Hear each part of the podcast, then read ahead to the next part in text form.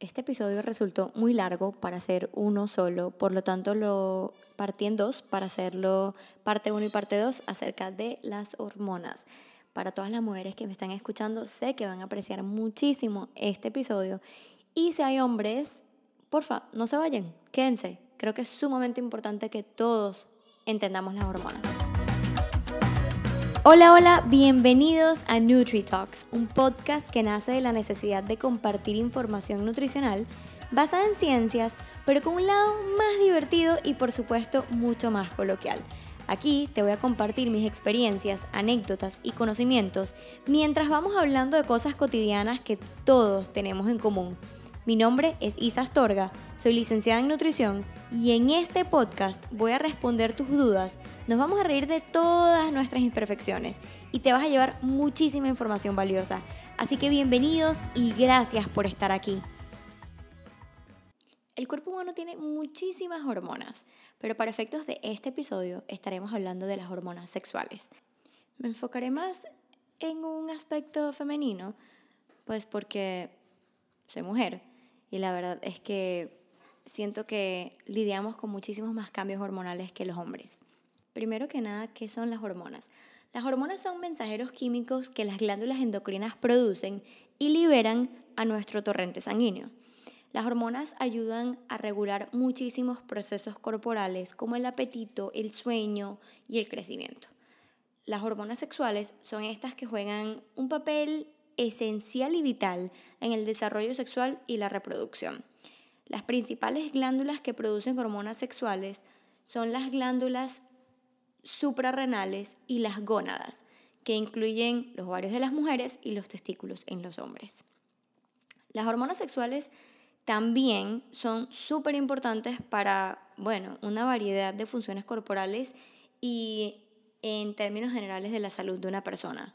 Las hormonas sexuales están involucradas en la pubertad, el desarrollo sexual, la reproducción, el deseo sexual, el, eh, regular el crecimiento óseo y muscular, las respuestas inflamatorias, regular los niveles de colesterol, promover el crecimiento del cabello, distribución de grasa corporal, entre otras. Vale, y es que todo eso suena súper chévere. Pero en realidad, ¿qué tanto sabemos nosotras sobre nuestras hormonas? Y con esto les cuento una anécdota. Cuando tenía 18 años, tuve mi primera visita a un ginecólogo. En esta consulta yo le comento que realmente el periodo no me viene con regularidad. Eh, quizás se tarda tres meses, me duele muchísimo, tengo muchísimos dolores de cabeza, un sangrado muy fuerte pero que no es constante, es decir, no me viene cada 28 días, como supuestamente todo el mundo te dice que tiene que ser. Ya luego aprendí que eso no era cierto. Pero bueno, ¿cuál fue la solución de mi ginecóloga? Bueno, vamos a ponerte en pastillas anticonceptivas. Esto te va a regular el periodo, te va a venir cada 28 días y además, pues, no corres el riesgo de quedar embarazada. Y yo, listo, qué maravilloso. Obviamente no hubo más interacción, es decir, solo me explicaron cómo utilizar las pastillas. No me dijeron, no me dieron otra opción de cómo manejar lo que estaba sucediendo en mi cuerpo. No me explicaron nada y nada, Isa, aquí están tus pastillas. Y así, por los próximos 14 años, utilicé anticonceptivos. Ojo, durante estos 14 años pasé por diferentes tipos de pastillas porque, como bien saben, siempre he sido muy migrañosa. Al principio las pastillas anticonceptivas fueron maravillosas. No me dolía la cabeza, mis dolores de vientre bajaron muchísimo, aunque igual me dolían, no era lo mismo, ya no me desangraba, por decirlo así. Pero eventualmente es como que si me iba volviendo inmune a la pastilla anticonceptiva y me dolía más la cabeza. Cambié muchas veces, decidí parar, pero cada vez que paraba, obviamente no me venía el periodo por un tiempo. Los doctores nunca me explicaban que eso era normal, era parte de mi cuerpo, que no me viniera la menstruación a los 15 días o a los 28 días, sino que iba a tardar un poco en que mi cuerpo regulara. Más bien, cuando volví al médico porque no me había venido el periodo, siempre me reclamaban lo mismo. No, pero ¿por qué dejaste de tomarte la pastilla anticonceptiva? No tiene sentido. Vuelve a tomártela. Y volví otra vez yo a tomarme la pastilla. Y así pasé todos estos años.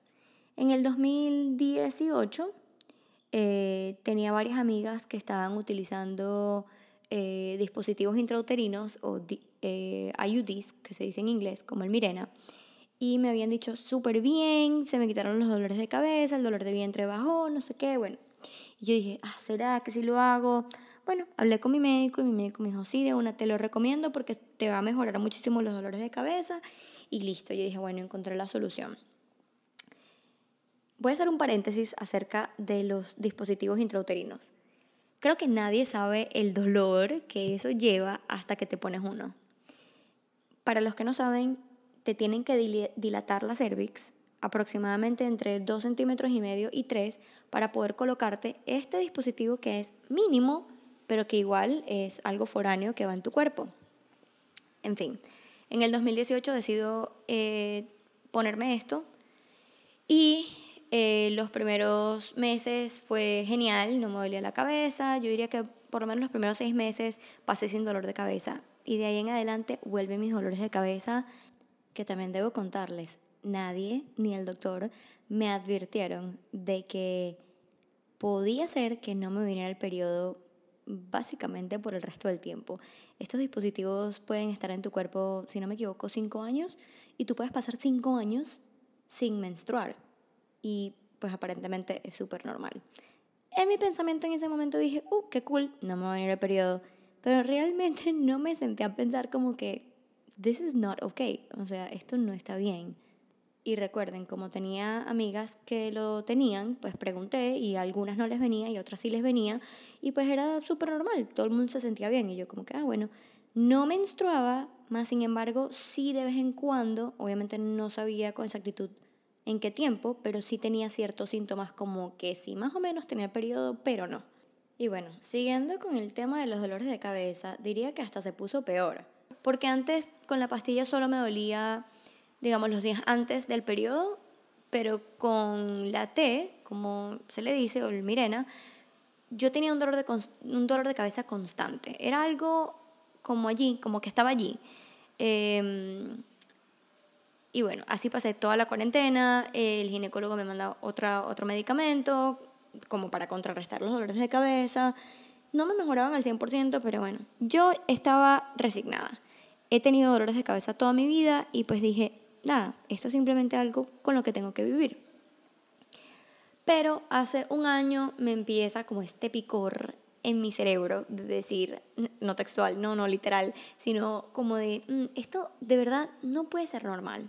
Algo tiene que estar pasando, o sea, yo tengo que estar rechazando algo, tengo que mejorar mi alimentación, ojo, ya siendo nutricionista, pero es que siempre hay para mejorar, ¿no?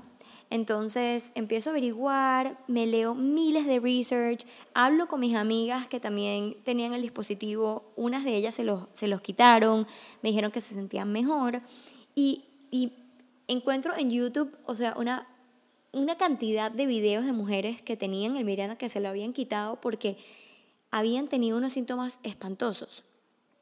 Que ojo, olvidé mencionar que hace aproximadamente 8 o 10 meses, más o menos, yo, yo me estaba dando cuenta que yo me sentía, además de que estaba muy cansada por mi trabajo y todo esto, pero me sentía como digamos como que si tenía una nube gris encima de mí todo el tiempo. Y, y mis cambios de humores cada vez eran más constantes. Yo podía estar súper feliz en un momento y en otro podía estar súper triste. Y de repente pasaban tres minutos y estaba súper bien. Entonces yo empecé a hacer como un análisis propio, ¿no? Y dije, esto no es normal. Hasta que después de tanto buscar, tomé la decisión de quitarme el dispositivo. Eh, esto fue hace un par de meses y la verdad es que siento que soy otra persona. Aquí debo hacer un paréntesis importante. Tenía mucho miedo, sobre todo porque decía, llevo 14 años de mi vida con anticonceptivos. ¿Quién es Isa? Esto les puede sonar un poco loco, pero es que las hormonas controlan todo controlan tu humor, controlan quién eres, realmente cómo actúas a ciertas cosas. Claro que la personalidad y, y, hay otros factores que tienen que ver, pero las hormonas son literal como el 90% de ti. Entonces yo decía, o sea, ¿qué tal que yo no sea, digamos así, de, no sé, de, gris o de ansiosa? Porque déjenme contarles que esa es otra cosa, que si ya yo era un poquitico ansiosa antes del 2018, después del 2018 para acá, literalmente la ansiedad en pasta. O sea, y cuando digo ansiedad no estoy hablando de ataques de pánico, sino de estos pensamientos como de preocupación todo el tiempo, tengo que hacer tal cosa, así como súper ansiosa, a eso me refiero. Este, eh, palpitaciones y ya, pero nada de, nada de mm, ataques de pánico, gracias a Dios. Entonces, era el miedo como de cómo va a reaccionar mi cuerpo ante estos cambios. Y puedo decirles que es la mejor decisión que he tomado. Eh, no me ha vuelto dolor de cabeza, no he tomado pastillas para la migraña desde hace unas cuantas semanas. Eh, y, y esto es precisamente lo que me lleva a hacer este episodio. ¿Cuántas mujeres somos en el mundo que no tenemos ni la mínima idea de cómo funciona nuestro cuerpo? ¿Cómo funciona realmente nuestro periodo? ¿Cómo funcionan nuestras hormonas? ¿Qué debemos comer? ¿Cómo debemos alimentarnos? ¿Cómo debemos ejercitarnos durante nuestro ciclo menstrual? No tenemos ni idea. Y, y es que la solución siempre ha sido, tómate esta pastilla. No saben la frustración que me causa eso. Porque cuando yo pienso en Isa de 18 años, llegando a esa ginecóloga diciéndole, es que el periodo me tarda mucho en venir, hubiese sido tan diferente que ella me dijera, ¿Cuánto te está durando un periodo y otro? 45 días. Es normal. Tienes 18 años. Va a tomar un tiempo en que tu cuerpo se regule. Vamos a hacer esto. Vamos a tómate estos suplementos. Toma magnesio cuando te duela mucho el vientre. Come más frutos secos. Hidrátate mejor. No consumas tantas azúcares. Pero no. Eso no fue lo que me pasó.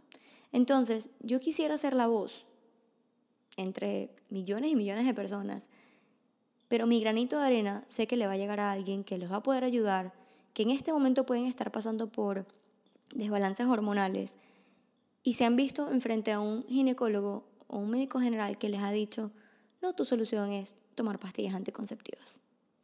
Y ni les cuento el número de pacientes que tengo, mujeres, obviamente, que están pasando por cambios hormonales de la edad.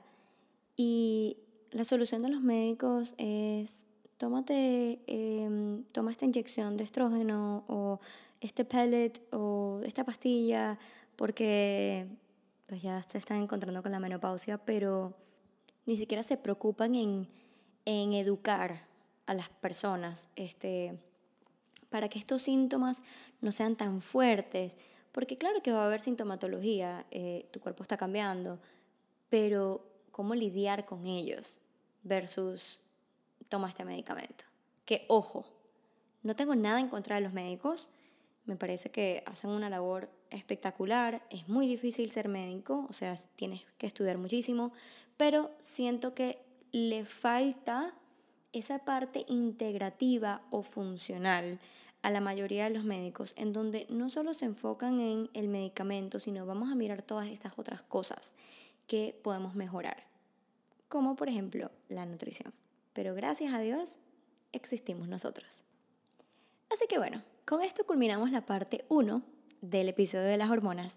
No se pierdan el episodio número 2 que ya va a estar posteado junto a este para que aprendan un poco más sobre cómo alimentarse durante sus días. Hasta pronto.